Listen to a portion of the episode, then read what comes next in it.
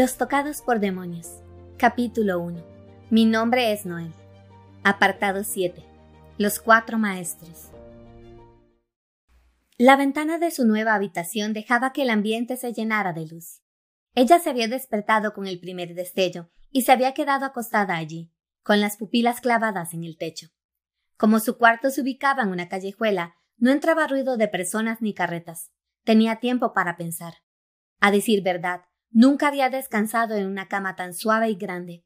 Su madre y ella hubieran aprovechado ese espacio. Su madre.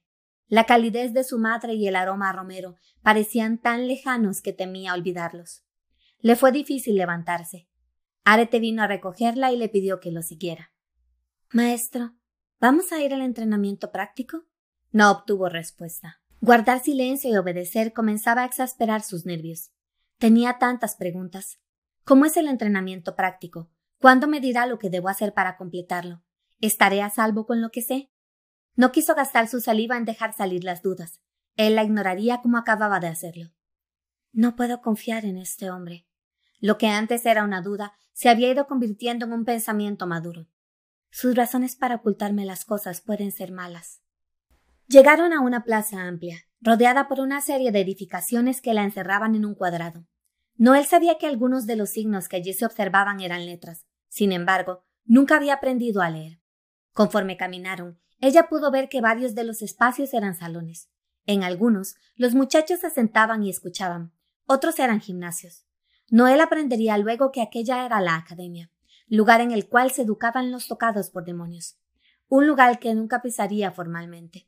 Ponte en línea con los demás. Arete comenzó a darle instrucciones. No preguntes nada estúpido. Lo que tengas que aprender te lo enseñaré yo. Ella no podía creer en esa promesa. En un extremo de la plaza estaba congregado un grupo de personas. Se mantenían conversando alegremente entre sí, pero, una vez que vieron al maestro, se colocaron formalmente en filas y guardaron silencio. Kix le hizo una señal a Noel para que se reuniera con los demás y ella lo hizo. La ceremonia tardó un tiempo en comenzar. Una a una fueron llegando las personas que estaban inclinadas aquel día junto al maestro. Conforme llegaban, las caras de los demás se ponían más angustiadas. La última fue la mujer. Saltó desde el techo y cayó en una plataforma. Bueno, es momento de comenzar. Borges avanzó hasta el estrado y comenzó un discurso. Hablaba en una lengua desconocida para Noel, la misma que había escuchado anteriormente en el mercado. No comprendía, pero sospechaba que estaba diciendo algo grave porque los demás se habían puesto pálidos. Observó a los demás estudiantes. Su rango de edad era muy diverso aunque ninguno era tan joven como ella. Había hombres y mujeres que lucían mayores que los maestros. Debe de ser difícil estar aquí para aprender de ellos. Divisó a Karen en la primera fila, con la cabeza levantada, como si tuviera que inspirar fuerza. Bueno, chicos, sin más preámbulos, voy a presentarles a los maestros de su primer entrenamiento. Karina, conocido como Fuga Daemonis. Un demonio lo había perseguido por el bosque de su aldea y le había dejado un arañazo profundo en la espalda, mientras intentaba atraparlo. Tenía una personalidad amable y era un gran consejero.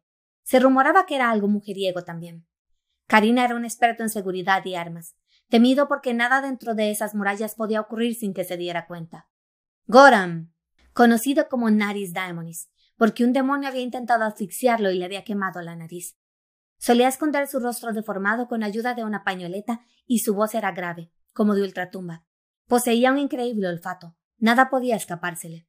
Había trabajado durante años como espía para los tocados por demonios, así que era frío, calculador y directo. No se le podía mentir, lo descubría en un instante. Su tolerancia hacia el dolor era mucho más alta que la del promedio y creía que todos estaban en su mismo nivel. Se rumoraba que había participado en múltiples ejercicios de tortura. Vestía de negro y tenía una habilidad especial para camuflarse. Conocía todo tipo de artimañas. También le gustaba el comercio. Arete, el miedo comenzó a recorrer la audiencia.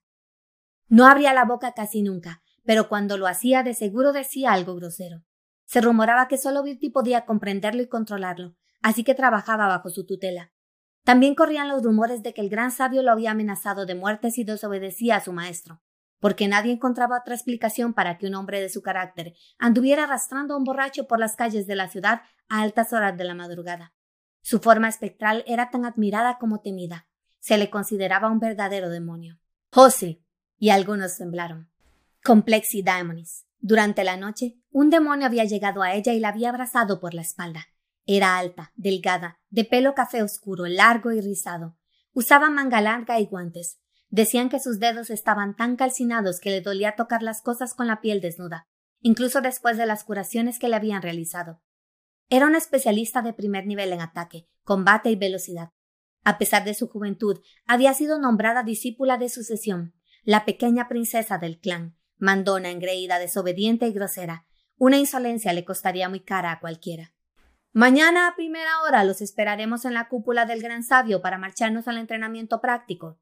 Solo necesitarán sus armas y un cambio de ropa. No olviden que esperamos lo mejor de ustedes. Gracias. Una vez dichas estas palabras, la formación en línea se rompió. Noel notó que varios de los presentes se abrazaban entre sí para darse aliento. Vio a un joven sentado en el suelo que trataba de contener las lágrimas. Karen mantenía una conversación seria con un joven que solo asentía a sus palabras. Notó que varios de ellos tenían dagas, espadas, cicatrices de lucha. Están preocupados, incluso si los han preparado para esto. El miedo comenzaba a invadirla. Disculpa, ¿puedo hacerte una pregunta? Le tocó el hombro a una joven de suave sonrisa. Sí, por supuesto. ¿De qué se trata ese entrenamiento? ¿No te lo han dicho? La expresión de la otra cambió por una de preocupación. El entrenamiento práctico implica sobrevivir por tu cuenta en el exterior, así como enfrentar pruebas físicas. Es algo dificultoso, incluso después de la formación que hemos recibido. Se acercó para susurrarle al oído.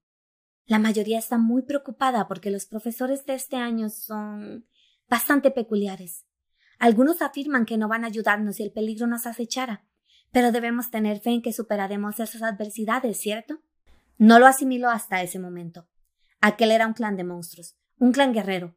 Para sobrevivir y continuar tendría que luchar como los otros, enfrentarse al peligro. Se miró las manos suaves, cuya labor más ardua era cargar las tinas de ropa mojada. Esta era la razón por la cual no quiso decírmelo. Apretó los puños. Se lo ruego. Inclinó la cabeza tan abajo como su cuerpo se lo permitía. Mi señora, por favor, acépteme como su discípula. Tenga piedad de mí. No permita que me lleven a ese entrenamiento. Había salido de la academia sin despedirse, para ir a rogarle a la única persona que le había mostrado algo de compasión. Incluso las amas tienen que pasar por el entrenamiento práctico. Morgana vació el tabaco de su pipa en un recipiente que mantenía al lado del escritorio.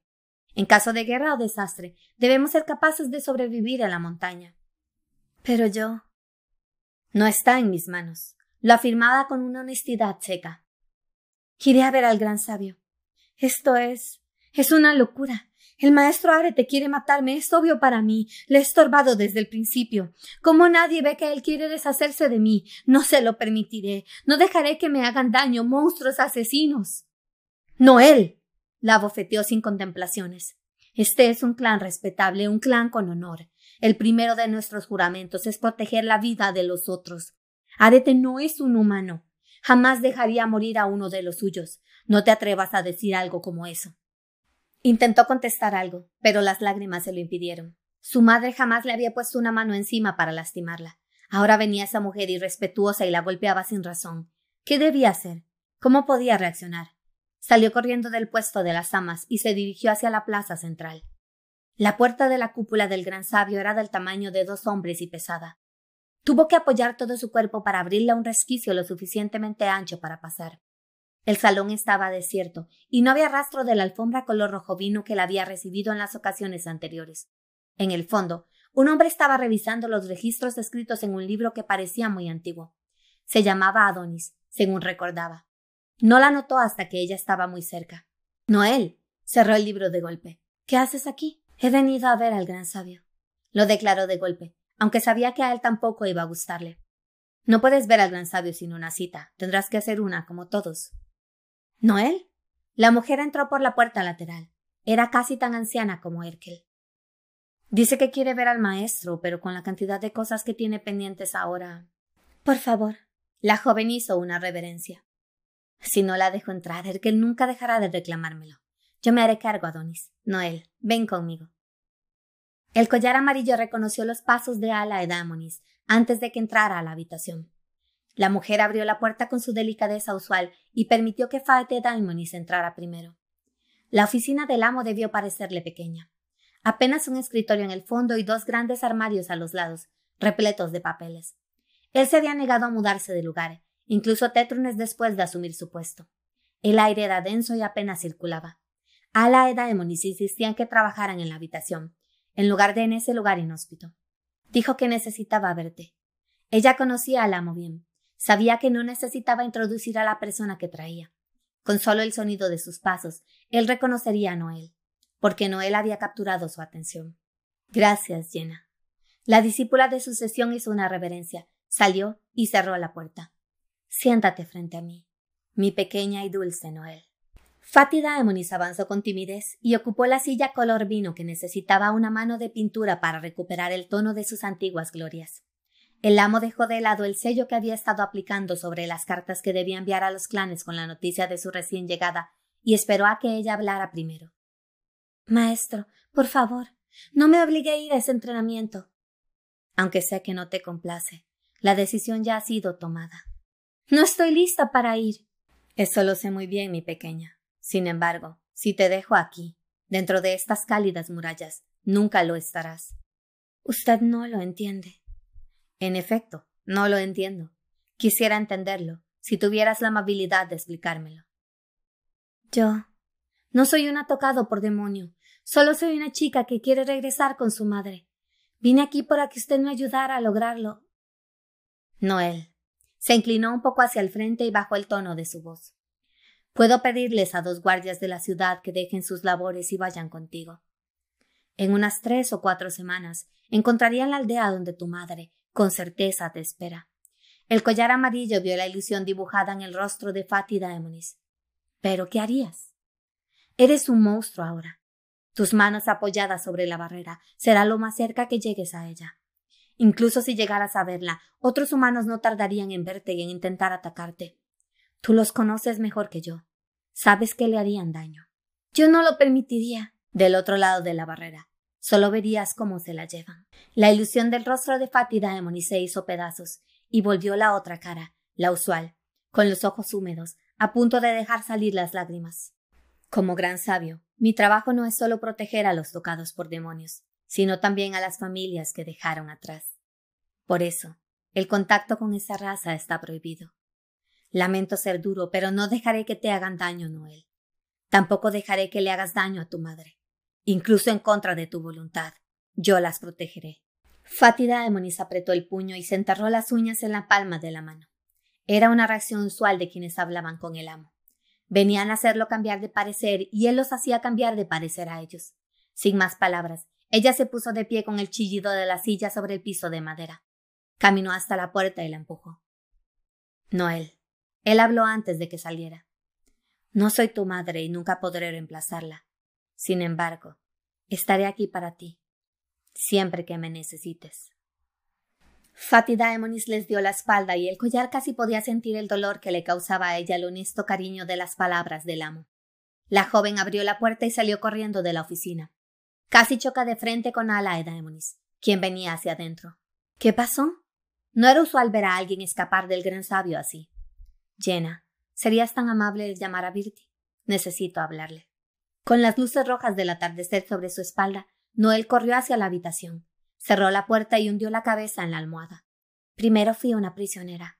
Ahora estoy condenada a muerte. se repetía. Pensó en ella abandonada en el bosque, perseguida por criaturas. Se imaginó ante una muerte inevitable y esa imagen fue opacada por una capa verde. En medio de la selva, sin siquiera conocerla, él había venido a salvarla. Pero también él la había arrastrado del brazo por la cúpula del gran sabio. Tomó la almohada y la arrojó contra la pared, furiosa. ¿Qué pasa? La sorprendió una voz conocida. Su nuevo enemigo estaba sentado en el borde de la ventana abierta. La luna iluminó las espadas que había desenvainado en el pasado para salvar a Noel. ¿Por qué antes quiso salvarme y ahora me conduce a mi muerte? Esa pregunta era un peso del que no podía librarse. Quiso ir contra él y empujarlo para que cayera. Pensó por un momento que Arete había escalado ese muro solo para burlarse de sus lágrimas. Tengo miedo, le gritó mientras se levantaba de la cama. Si eso es lo que quiere, lo consiguió. Tengo miedo de ir a ese entrenamiento y morir. Tengo miedo de no ver el rostro de mi madre nunca más. ¿Eso es todo? Él permanecía indiferente. Se quitó un paquete que llevaba colgando en la espalda. Lo colocó sobre la cama.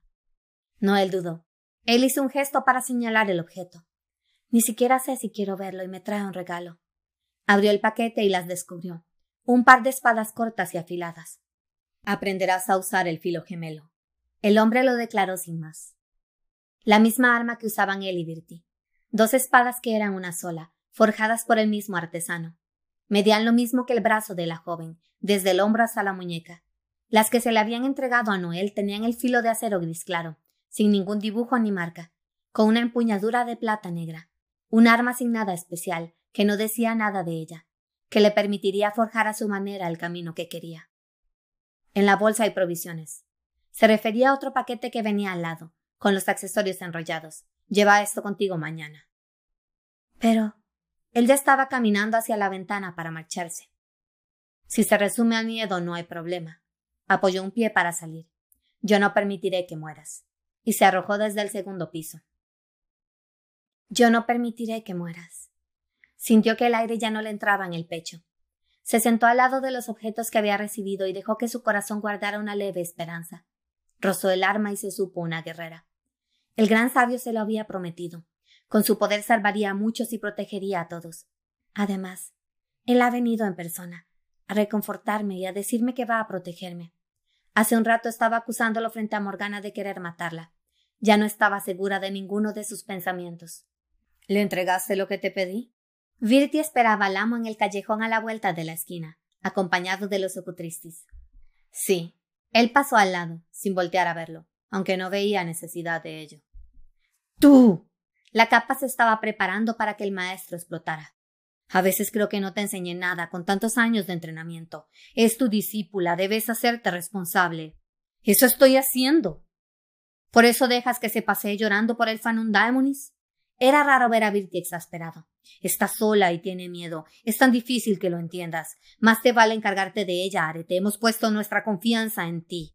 Yo sabré cuidar de ella, maestro. ¿Puedo irme ya? Pero el amo no estaba acostumbrado a ceder, sin importar la severidad del regaño. Vete, pero recuerda que estás bajo mi vigilancia. Se alejaron a paso largo. Los secutristis iban casi corriendo para alcanzarlos. Desde la espalda, la capa vio a Virti dar un suspiro mientras elevaba los ojos hacia la ventana, en la cual se divisaba a la jovencita alistando su equipaje. La capa sentía un nuevo peso para sus fibras.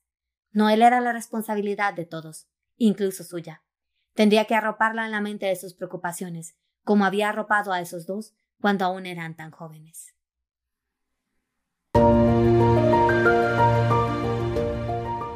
Ese fue el final del capítulo 1, apartado 7 de Los Tocados por Demonios. Si querés ver el siguiente apartado, puedes buscarme en Facebook, en Instagram o en YouTube. El siguiente apartado es el final del capítulo. Nos vemos.